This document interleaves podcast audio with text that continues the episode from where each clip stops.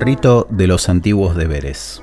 Los antiguos deberes, Old Charges, fueron desde su aparición en 1390, manuscrito Regius, los textos de la francmasonería que servían en una logia de masones operativos para recibir una vez al año a uno o a varios aprendices en el grado de compañero. La palabra compañero tiene su origen en el latín cumpanis, en el sentido de aquel con quien se comparte el pan. Sin embargo, en inglés el término es muy distinto, puesto que compañero se dice fellow of the craft o fellowcraft. El término fellow, que se emplea en inglés para quienes pertenecen a ciertas asociaciones, desde gremiales a estudiantiles, es una palabra traída por los noruegos en sus invasiones de las islas británicas. En noruego antiguo, la raíz fe significa dinero y laj poner. Los felachi eran quienes ponían dinero para una empresa conjunta. Para entender la estructura de un manuscrito de antiguos deberes debemos tener en cuenta que se trata de un texto destinado a ser leído a un candidato que va a entrar en una corporación profesional antes de que se preste su juramento, por lo que los antiguos deberes tienen tanto una función profesional como moral.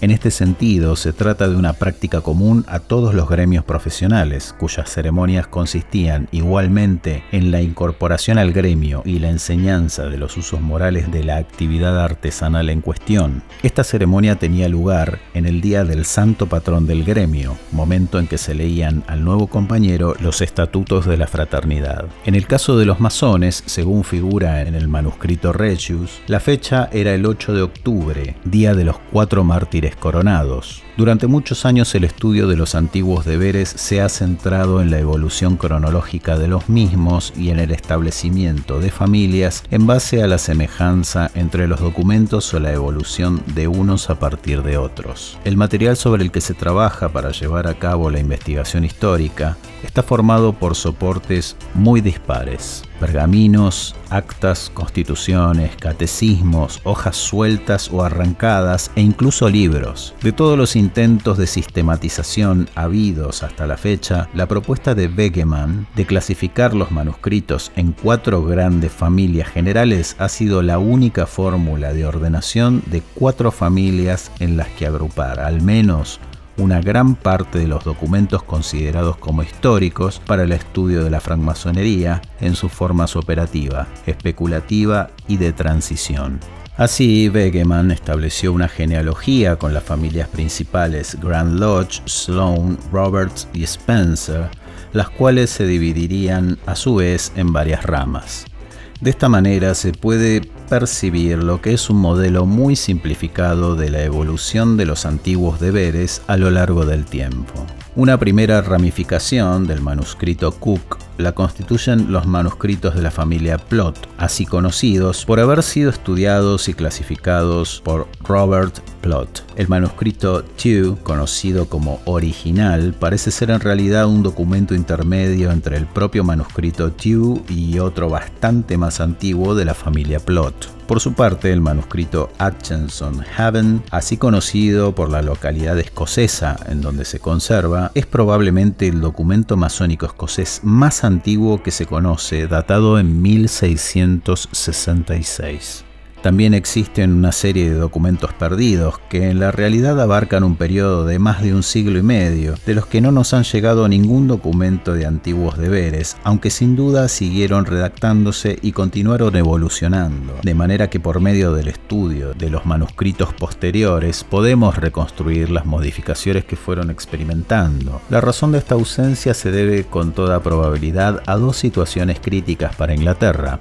Por una parte, la guerra de las dos Rosas entre 1455 y 1487, conflicto civil que enfrentará de manera intermitente a los partidarios de la Casa York y la Casa de Lancaster y supondrá el fin del feudalismo y el nacimiento de una fuerte monarquía centralizada bajo los Tudor, y por otra parte, un hecho que marcará de manera capital la historia de la masonería, el nacimiento de la Iglesia Anglicana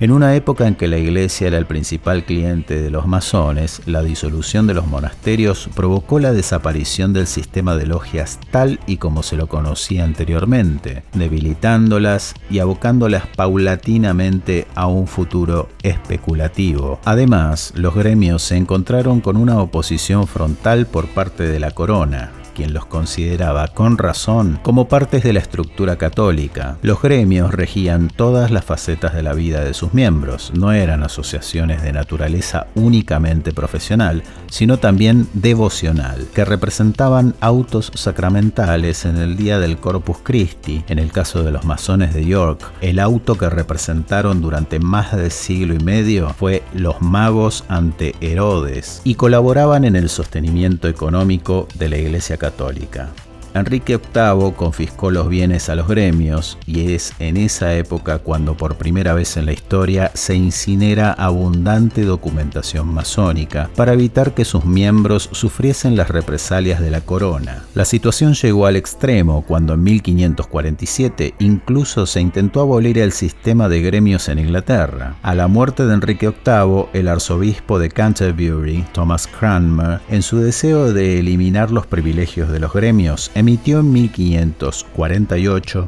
el Acta de Conspiraciones de Proveedores y Artesanos, que revocaba sus anteriores monopolios. El párrafo inicial rezaba de la siguiente manera. Y se ordena y dispone por parte de la autoridad antecitada que ninguna persona o personas en momento alguno a partir del próximo día 1 de abril interrumpirá, impedirá, contratará o distraerá a ningún francmasón, carpintero, albañil, yesaire, ebanista, cortador de piedra, aserrador, tejador, pavimentador, vidriero, calero, ladrillero, tejero, fontanero o artesano nacido en este municipio o hecho vecino para trabajar en ninguno de dichos oficios en ninguna ciudad municipio o mancomunidad, para ninguna persona o personas que los retenga, salvo que dicha persona o personas no habiten o moren en la ciudad, municipio o mancomunidad donde trabajarán, ni sean libres en la misma ciudad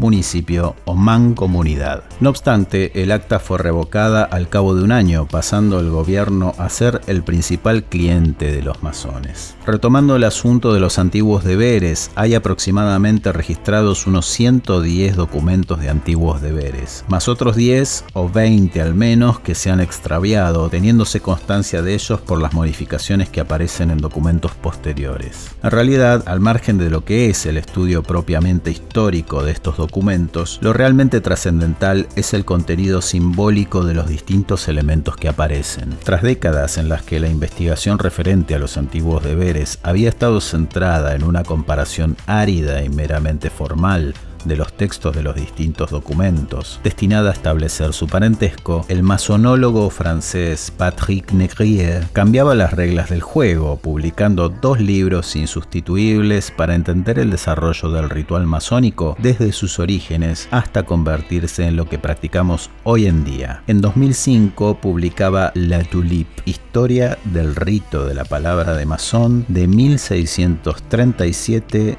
a 1730 y un año después publicaba El rito de los antiguos deberes. En La Tulipe, Negrier se adelanta en el desarrollo del rito de la palabra de masón, en tanto que rito de corte calvinista, por oposición al rito de los antiguos deberes, de carácter católico inicialmente y anglicano o episcopaliano después, en lo referente al rito de los antiguos deberes, el libro publicado en 2006 era un pequeño volumen en el que el autor empleaba su formación filosófica, clásica y bíblica para transformar los textos en algo vivo que nos mostraba el universo espiritual y profesional en que se movieron los masones a lo largo del tiempo, así como los cambios culturales y sociales que experimentaron las motivaciones de estos. Vamos ahora a adentrarnos en algunos de los documentos de los antiguos deberes más